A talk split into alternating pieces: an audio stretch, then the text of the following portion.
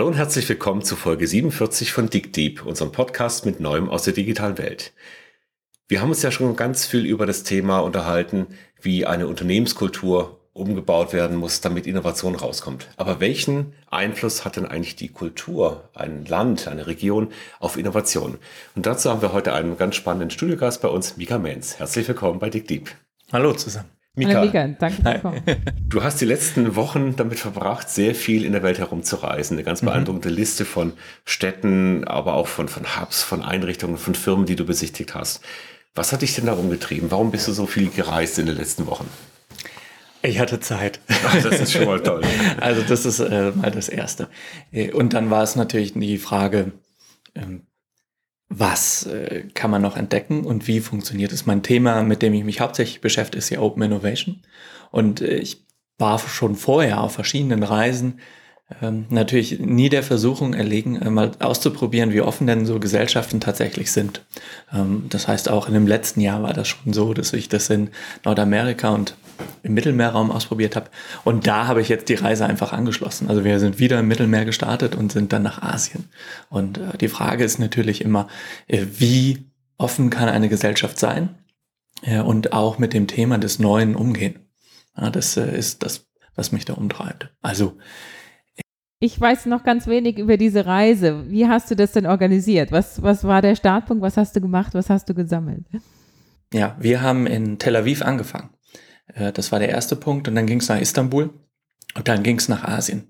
Äh, Singapur, Tokio, Seoul und Hongkong.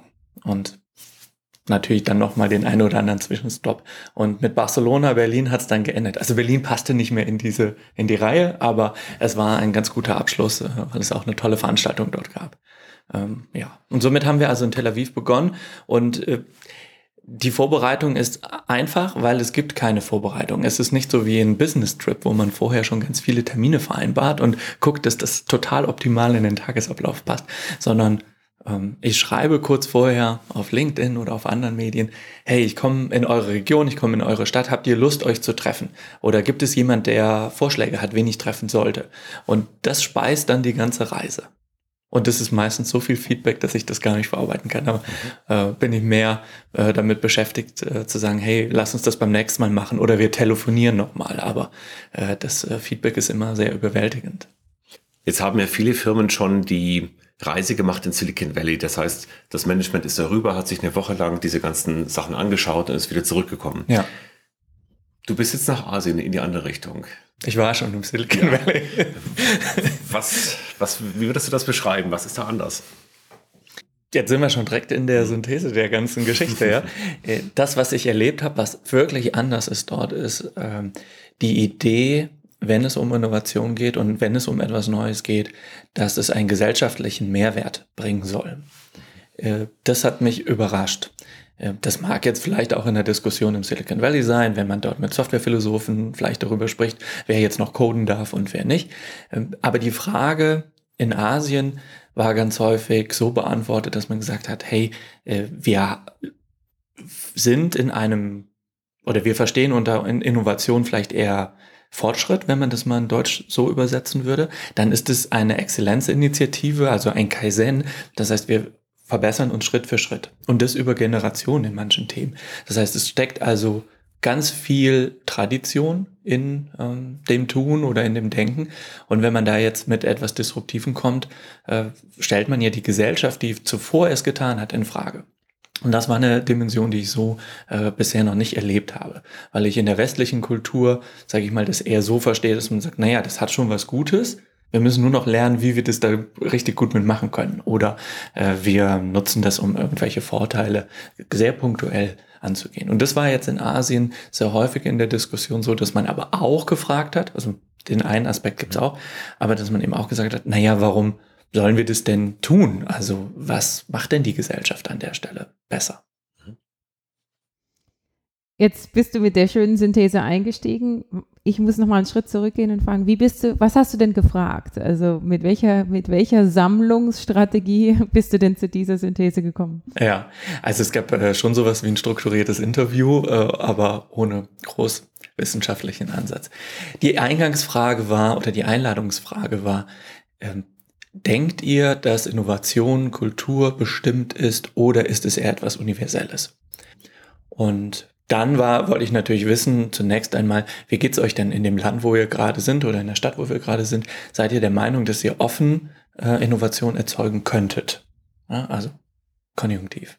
Und das war ein sehr guter Einstieg, weil wir ein breites Feld hatten und wir haben dann uns praktisch in den Fragen immer ein bisschen daran entlang gehangelt, dementsprechend, wen man gegenüber hatte. Also ich habe ja mit Startups gesprochen, ich habe mit Hubs gesprochen, ich habe mit äh, Bildungsinitiativen gesprochen, ich habe mit Vertretern von ähm, Regierungen gesprochen, äh, Auslandsinstituten etc. Also man hatte schon die diversen Ebenen der, äh, ja, dieser Diskussion eigentlich da. Ja.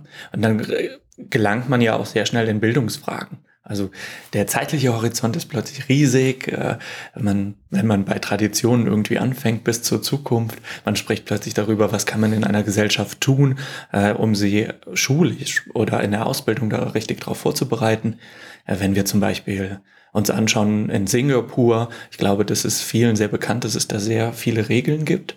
Und ähm, dann fragt man sich natürlich, naja, wenn du deine Kinder so erziehst, also jetzt nicht in dem familiären Erziehungsrahmen, sondern in einem ja, sehr größeren Rahmen äh, eines, einer Nation.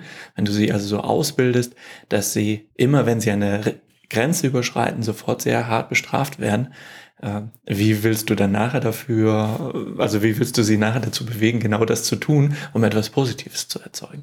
Und das sind natürlich schöne Spannungsfelder, die man ewig lang diskutieren kann. Deshalb gibt es also nur zwei, drei Einstiegsfragen, Frauke, äh, und dann guckt man mal, wohin sich das Gespräch entwickelt. Das klingt für mich, als würden auch einige politische Themen angesprochen. Also wie offen ist eine Gesellschaft, verbinde ich, oder wie sehr ist das möglich, Innovation betreiben, auch oft mit den politischen Rahmenbedingungen. War das Teil des Gesprächs und wurde genannt als Faktoren oder ging es wirklich um Kultur? Und wenn ja, dann bin ich natürlich jetzt ganz gespannt von dem Singapur-Beispiel zu hören, was da die Antwort ist. Ist es möglich oder nicht? Also das eine ist, äh, ich habe versucht, die politische Ebene rauszulassen, äh, weil ich nicht damit gerechnet hatte, so schnell mit dieser Frage auf dieser Ebene zu landen. Und ähm, dann habe ich mir gedacht, naja, du kannst jetzt nicht einfach hier durch diese Staaten reisen und einfach mal äh, Politik äh, per se in, äh, in Diskussion stellen. Das hatte sich eigentlich auch erst in Singapur ergeben, als man mit Menschen gesprochen hat, die sehr regierungsnah arbeiten. Und das ist jetzt in Singapur nicht äh, schwierig, weil es ist ein sehr ähm, fokussiert, ein sehr kleiner Staat. Ähm, aber natürlich eine interessante Fragestellung hm, lasse ich jetzt meine Bürger sich so entwickeln, wie sie das wollen, oder fange ich eben an, das zu, ähm, zu lenken? So sagen wir das mal so ein bisschen. Und äh, es ist natürlich auch gut gewesen, Parallelen zu unserem deutschen Ausbildungssystem zu sehen. Also wir haben ja so viele Zweige, in denen man sich ständig weiterbilden kann. Ähm, also nicht nur schulisch gesehen, universitär, auch sowas wie eine VHS ähm, bildet ja auch eine Möglichkeit, sich mit Innovation, mit Digitalisierung eben auseinanderzusetzen. Und das hat mich dann in Singapur schon überrascht, wie professionell das angegangen wurde. Also da gibt es Organisationen, die speziell weltweit äh, Firmen scouten und suchen, die sich eben mit diesem Thema so auseinandersetzen können, dass ihre ja, Nation davon lernt. Und die fördern das sehr stark. Das heißt also, als Einwohner ähm, in Singapur hat man viele Möglichkeiten. Äh, jetzt liegt es nur noch an der Initiative wahrscheinlich, das dann auch tatsächlich zu tun. Ja, aber es ist ein sehr, sehr großes und professionelles Bildungsangebot. Was sind denn die fünf Sachen, die du mitgenommen hast, die Innovation am meisten fördern? Ich war ja ein bisschen vorgeprägt dadurch, dass ich nach, der, nach dem offenen Thema gesucht habe. Hm. Das ist auf jeden Fall etwas, wo ich sage, Offenheit, äh, dass sich vor dem Neuen jetzt nicht so viel Respekt zu haben, dass man sich äh, erst in Schockstarre befindet, sondern dass man in einem Dialog sich auseinandersetzen kann. Das ist auf jeden Fall etwas. Und dann natürlich die Möglichkeit zu haben, Technologien auszuprobieren. Also äh, irgendwie antizipieren, äh, zu verstehen, was kann das denn jetzt? Also tut das etwas Gutes oder macht das vielleicht äh, Dinge komplizierter? Also viele Technologien befinden sich ja auch in einem frühen Stadium. Jetzt muss ich erstmal schauen, äh, welche Möglichkeiten ergeben sich denn dadurch. Und das ist natürlich ein Aspekt gewesen, der, der hat mich, glauben lassen, dass wir uns eigentlich jetzt in so einer Renaissance-Zeit wieder befinden, was ich äh, sehr spannend finde, weil die äh, Renaissance ja auch mit sehr viel Überfluss gearbeitet hat. Und das ist eben ein Weg äh, zur Innovation, äh, der Überfluss. Äh, das sieht man vielleicht auch das war jetzt in Barcelona nochmal, das war ja ein, der vorletzte äh, Punkt. Da sieht man das nochmal, was so eigentlich in dem Jugendstilzeit da passiert ist. Das ist ja Barcelona sehr bekannt für. Aber es ist natürlich äh, ein Fortschritt gewesen, der aus einem technologischen Überfluss entstanden ist. Und in einer Zeit, in der eine Gesellschaft sich das leisten konnte. Die Interessen waren damals ganz ähnlich wie heute, nämlich äh, irgendwo zu investieren. Also die schönen Gebäude dort, äh, das waren ja Investitionsobjekte äh, und auch sich praktisch ein bisschen von dem abzusetzen, was die anderen gerade tun. Und man tolle Architekten beauftragt. Aber man hatte auch Möglichkeiten wie einen Aufzug plötzlich. Und so etwas zu integrieren, das äh, war, denke ich mal, mit ein Fortschritt und eben natürlich die Auseinandersetzung zwischen Technik und Natur. Das heißt also, eine Strömung ist äh, Überfluss, das kann man so machen. Und dann gibt es die Gegenströmung, das wäre dann vielleicht schon äh, der vierte Punkt äh, in der Liste, äh, dass man sagt, naja, Innovation entsteht eigentlich nur unter Druck. Also ähm, vielleicht das, was man so als Erfinderreichtum dann äh, bezeichnen würde. Aber das war eine Diskussion, die wir in Israel viel hatten. Also wir haben in, äh, in Israel haben wir gesagt, naja, was treibt euch denn an? Und dann haben sie gesagt, Innovation naja, also eigentlich interessiert uns das Thema Entrepreneurship viel mehr. Äh, du, wir sind ein kleines Land, wir haben nicht so viele Ressourcen, mit den Nachbarn können wir nicht gut handeln, äh, wir müssen uns was überlegen, dass wir das äh, übersee machen. Na klar machen wir Software. So, also damit hat man schon mal so einen Punkt, äh, der das fixt. Und das ist natürlich überraschend, wie stark solche Gesellschaften auch in ihrer in ihrem Denken hin zu dem Neuen so geprägt werden, also aufgrund ihrer Umgebungssituation. Und das hat man natürlich jetzt mal, wenn wir wieder nach Asien gehen, ähm, auch gesehen. Also Hongkong und Singapur sehr ähnliche Konzepte, weil sie sind eben ein Stadtstaat oder, naja, jetzt weiß ich nicht, ob man das so sagen darf, aber sie sind äh, kleine Staaten oder im äh, Orte, die ja auch eine sehr stark europäisch geprägte Historie eben haben äh, und dort Innovation funktioniert, und das wäre dann vielleicht der fünfte Punkt, äh, aufgrund von Stabilität. Also es gibt ein sehr stabiles System, äh, das mir, sage ich mal, alle Grundbedürfnisse äh, befriedigt und dann kann ich mich frei bewegen. Also das ist auch ein wichtiger Punkt. Nur wenn ich ja nicht sanktioniert werde dafür, dass ich äh, springe und vielleicht spaßig bin oder äh, das Bunte bevorzuge, dann kann ich das auch machen. Also Vielfalt wäre vielleicht dann schon der sechste Punkt. Ohne jetzt eine Reihenfolge zu haben, aber das ist natürlich, äh, äh, ja, das, das war sehr inspirierend, ne, das zu sehen und die Unterschiede zu erleben. Jetzt bist du einmal um die Welt gereist und mhm. dann hast du damit ja auch ein bisschen Abstand zu Deutschland bekommen. Wo ja. würdest du denn Deutschland diesen sechs Kategorien in dieser Landkarte einsortieren? Naja, wenn man so lange reist, dann äh, fällt einem natürlich äh, das sofort auf, wenn man irgendwie am Flughafen ankommt.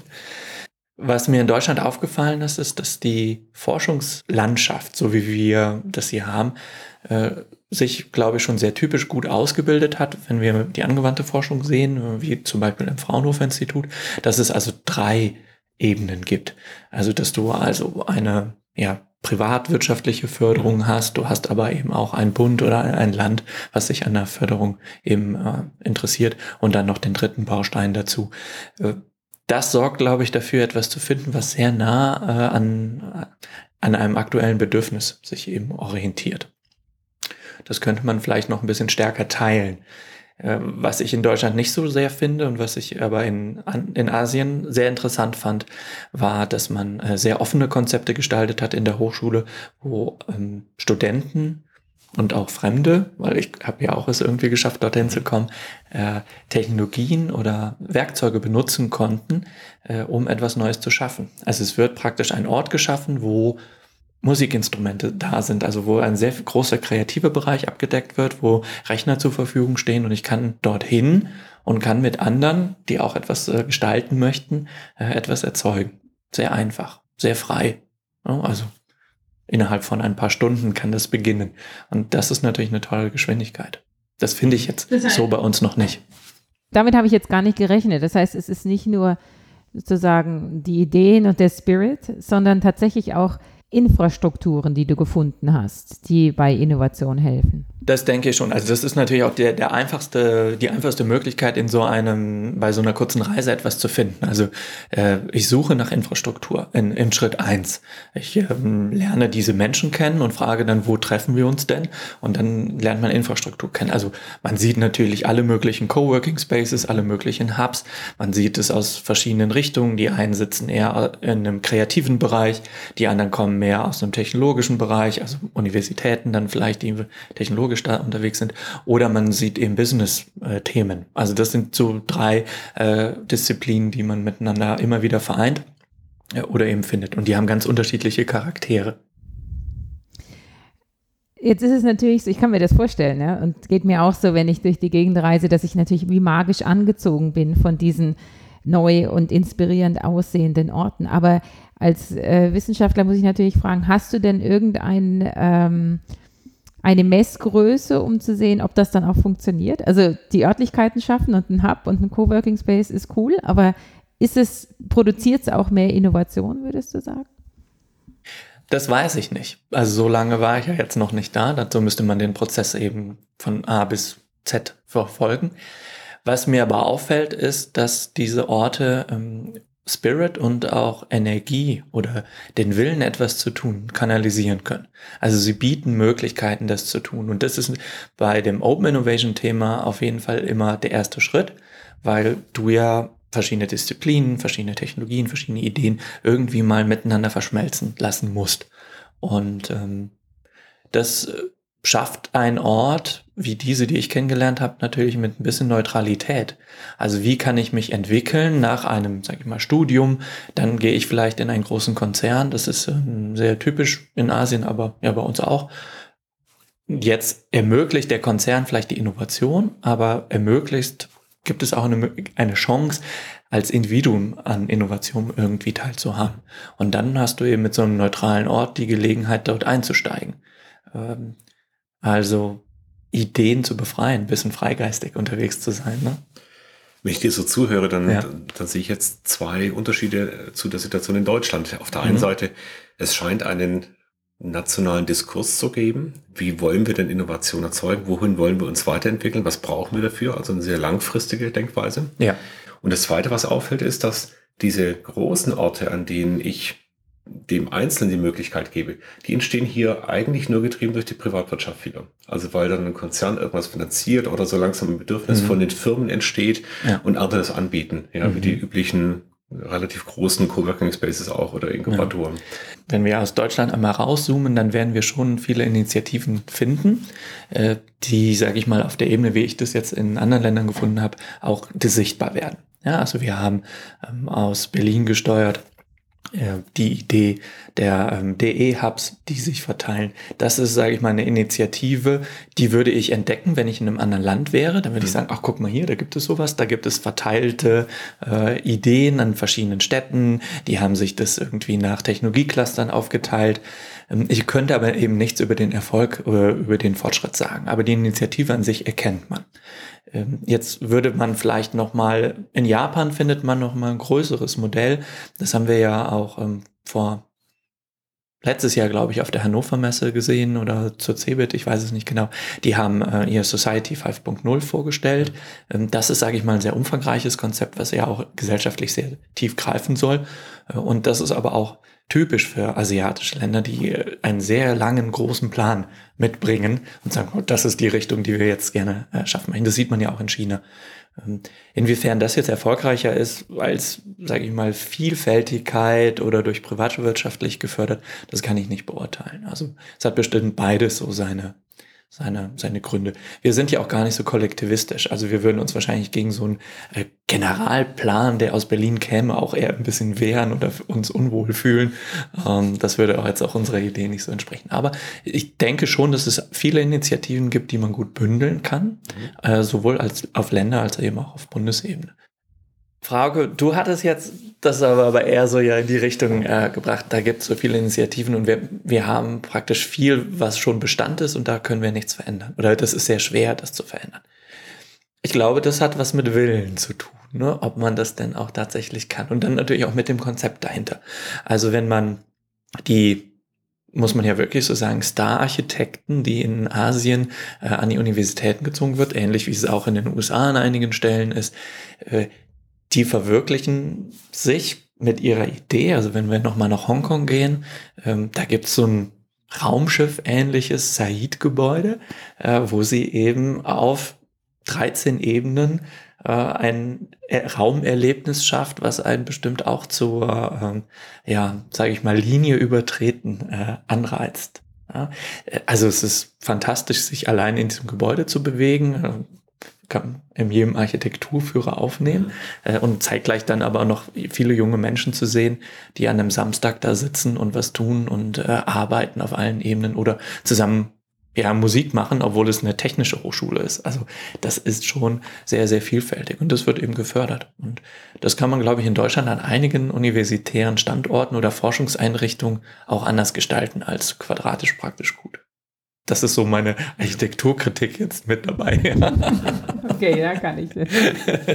ja, ähm, aber du hast recht und das ist natürlich auch etwas, wenn wir diese asiatische Sichtweise nochmal sehen. Also äh, wie gehe ich mit dem, was schon erzeugt und erschaffen wurde, um? Das hat ja auch einen Wert. Äh, man muss das, glaube ich, nicht zerstören, um etwas Neues zu schaffen, sondern man kann auch darin etwas erzeugen. Das war auch eine spannende Diskussion, ähm, wieder in Singapur zurück. Jetzt springen wir mal viel, aber da hat man natürlich gesagt, naja, erstmal ist es der Idee ja egal, wo sie entsteht. Also du kannst sie ja auch in Indonesien am Strand haben. Das ist, äh, oder sonst wo. Wichtig ist dann aber, dass du nach Singapur kommst und sie dort praktisch äh, ihnen, äh, also ihnen ist es wichtig, dass du dann nach Singapur kommst und sie dort äh, praktisch inkubierst oder äh, erweiterst oder scalest. Ja? Das ist so ihre Funktion in der ganzen Region. Ich fand äh, ein Stichwort nochmal zurück sozusagen auf den Einzelnen und was die, die Treiber sind, ja, die, die hier Innovation fördern außerhalb der Rahmenbedingungen. Ich fand das ganz interessant, was du gesagt hast, dass ähm, sozusagen der in Asien doch mehr das Bild, wir wollen die Gesellschaft verbessern, wir wollen das weiterbringen, wir wollen für die Gemeinschaft was Gutes tun. Ähm, wenn ich mich mit Kollegen aus USA unterhalte, die die Startup-Szene dort beobachten im Vergleich zu Deutschland, sagen das schon gegenüber den Deutschen. Also, dass sie gefühlt immer sich wundern, dass hier das keiner macht, um Geld zu verdienen, sondern halt, weil er irgendwie eine Idee hat und denkt, mache ich mich mal mit selbstständig. Aber ohne, also zumindest mal ohne das Ziel, damit reich zu werden, was äh, gefühlt vielleicht in den USA häufiger als Motivation mitgenannt wird. Ähm, ja, ich weiß, Sie wollen Billionär werden, ne? Das ist so genau, der, würdest, der Treiber. Würdest, ist das ein Kontinuum, das vom Westen nach Osten geht, dass sozusagen wir äh, auf halber Strecke zwischen primär finanziell getrieben und Gesellschaft verbessern liegen? Oder ähm, gibt es da ein paar mehr Dimensionen, die man im Auge haben sollte?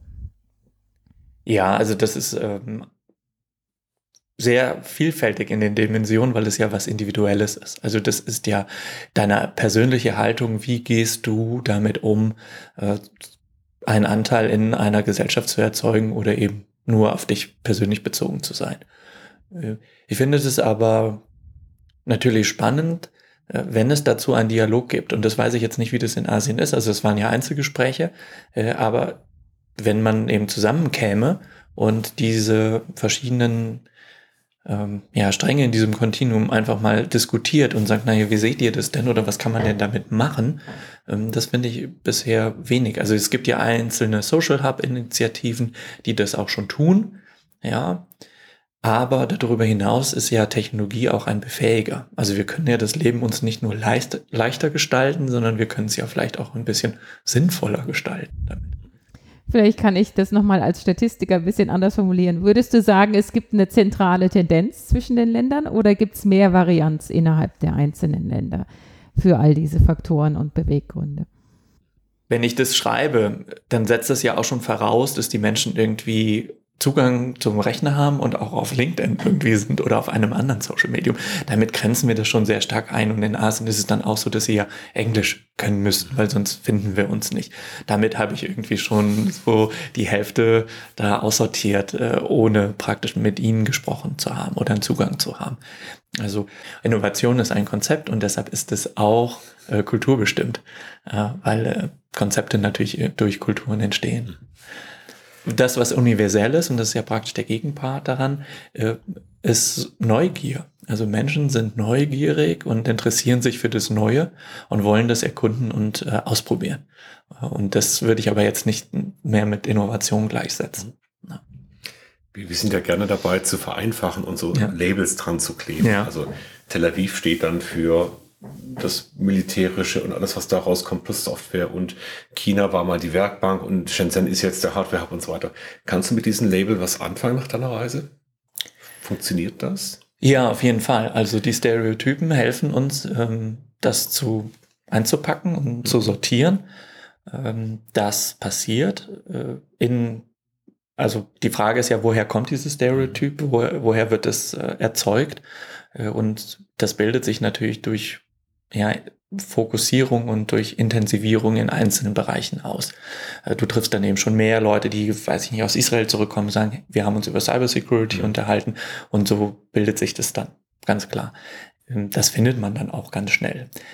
Äh, die Gründe, warum es solche Clusterbildungen gibt, äh, ist vielfältig, aber wahrscheinlich auch darin begründet, dass es an, ähm, also einen guten Nährboden dafür gibt, sich eben mit diesen Technologien auseinanderzusetzen.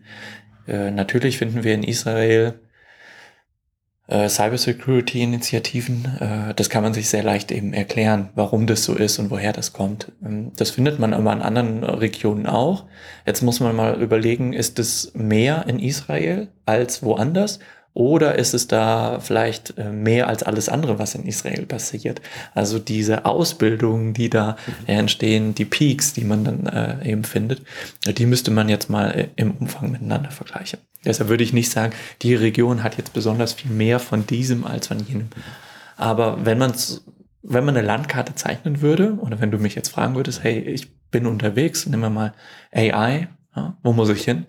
Dann würde ich eben sagen, naja, Japan gehört mit auf deine Landkarte, äh, weil es dort natürlich schon auch einen gesellschaftlichen Dialog dazu gibt. Also die Technologie ist schon so weit fortgeschritten, dass auch Menschen sich normal damit äh, oder darüber unterhalten.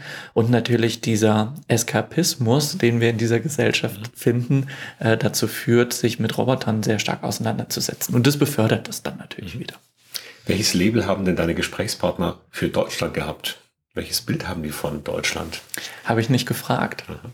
Das ist, äh, eine, ja. das weiß ich nicht. Ich habe immer gefragt, ja, welche Frage würdet ihr denn noch stellen bei dem mhm. nächsten, den ich treffe und habe auch davon profitiert, dass sie das so weitergegeben haben, klar. Aber sie haben eigentlich nie äh, gesagt, ja, und Deutschland oder ich habe nicht gefragt, was denkt ihr denn über Deutschland? Daraus könnte man ja vielleicht schon Schlüsse ziehen, ja. Wäre vielleicht die nächste Reise.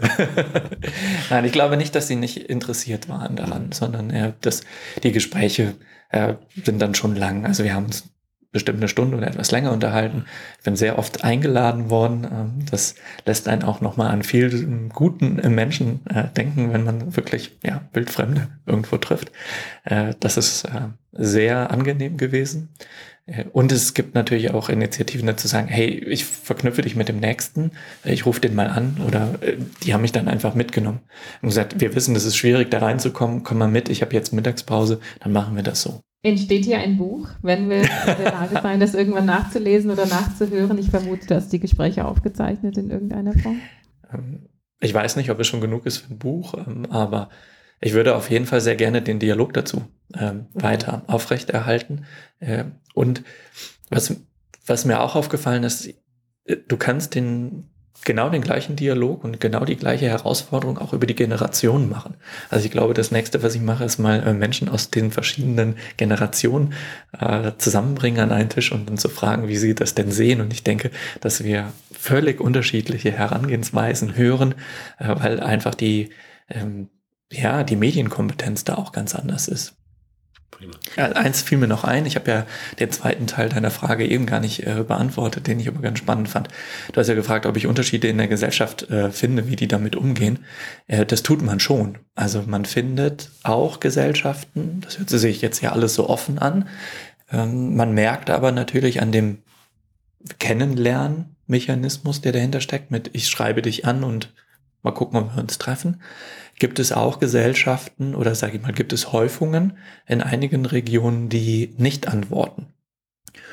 Und das führt aus meiner Sicht oder es liegt aus meiner Sicht daran, dass diese Gesellschaft sich ähm, irgendwie in einem Defizit befindet. Also die, die Idee dieser Gesellschaft oder die, ähm, ja, sagen wir, die Selbstreflexion dieser Schicht, die das gerade ermöglicht, ist vielleicht der Meinung, durch Rezession oder was auch immer, dass sie jetzt gerade dafür sorgen müssen, noch mal ein Stück nach vorne zu kommen. Und das führt dazu, ähm, dass man sich verschließt. Also dann hast du eher sowas wie ein Club oder du hast so ein, ja, so etwas, wo du sagst, na, ich bin Insider, ich habe etwas entdeckt und das gebe ich den anderen Insidern weiter äh, und das ähm, gibt mir irgendwie Anerkennung. Das finden wir natürlich auch, oder das finde ich an einigen Gesellschaften. Und wenn du das ganz häufig findest, also wenn du in einer Stadt ankommst und gar kein Interview bekommst innerhalb von vier Tagen, dann ist das auffällig. Und das habe ich leider eben auch erlebt. Mhm. Wir, sind jetzt ja gerade auch im Silicon Valley, dass wir aus einer Phase kommen, wo wir schon fast naiv gesagt haben, diese neuen Technologien bringen uns zusammen, wir öffnen uns und so weiter. Bis hin zum arabischen Frühling, als wir so ein ähnliches Subthema drunter hatten. Und jetzt auf einmal die Frage kommt, ist das dann wirklich wahr gewesen jemals? Also bedienen wir hier Firmeninteressen? Wie grenzen wir uns auch wieder ab? Wer profitiert davon? Wie partizipiere ich denn eigentlich an dem Reichtum? Im Überfluss, ja. Ja. Da geht es uns gut. Aber ich glaube, auch hier in Deutschland merken wir, dass die Überflussfrage so langsam auch eine Verunsicherung weicht, ja, ob der Überfluss Bestand haben wird. Naja, der Überfluss kann keinen Bestand haben, weil ähm, das finanziert werden muss. So. Und wenn man jetzt eben hingeht und sagt, wir äh, ja, finanzieren oder wir folgen praktisch den verschiedenen äh, Chancen, die es da gibt und finanzieren das an, dann ähm, wird es nicht Bestand haben, wenn wir eben Ressourcen aus der Zukunft verwenden dafür, dann muss man das auch irgendwann mal zurückzahlen. Ne? Mhm. Das ist das alte System. Das wird sich nicht verändern. Mika, wie bist du denn jetzt aus dieser Reise dann ganz am Ende zurückgekommen? Hast du mehr Antworten gefunden oder hast du mehr Fragen gefunden?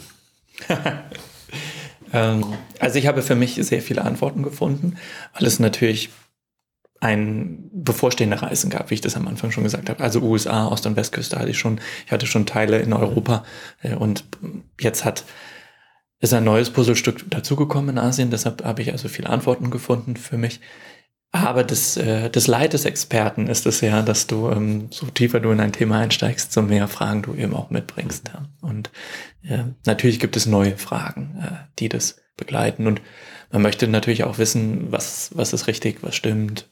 Und das ist aber sehr positiv. Also das hat mich persönlich sehr erleichtert, äh, mehr Antworten gerade, hm, als dass mich jetzt neue Fragen da umtreiben. Technologisch findest du unglaublich viele neue Fragen.